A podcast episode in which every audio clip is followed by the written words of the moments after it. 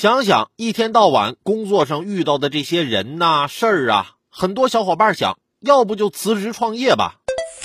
三月十二号，陕西西安一男子从今年起辞职在钟楼摆摊儿为游客拍照，结果发现，在同一个月内，路上激增了十四家同行，大家都做起了摆摊儿拍照的生意。当事人赵先生表示，去年路上只有一两家摆摊儿拍照，所以收入还可以，加上自己比较喜欢摄影，今年年初就辞职了，打算专心做这个。但是从二月底到现在，每天最多能有十四家同时摆摊拍照，有些摊位啊还会故意压低价格，但自己只能熬着，没有办法。建议大家好好上班，不要贸然辞职。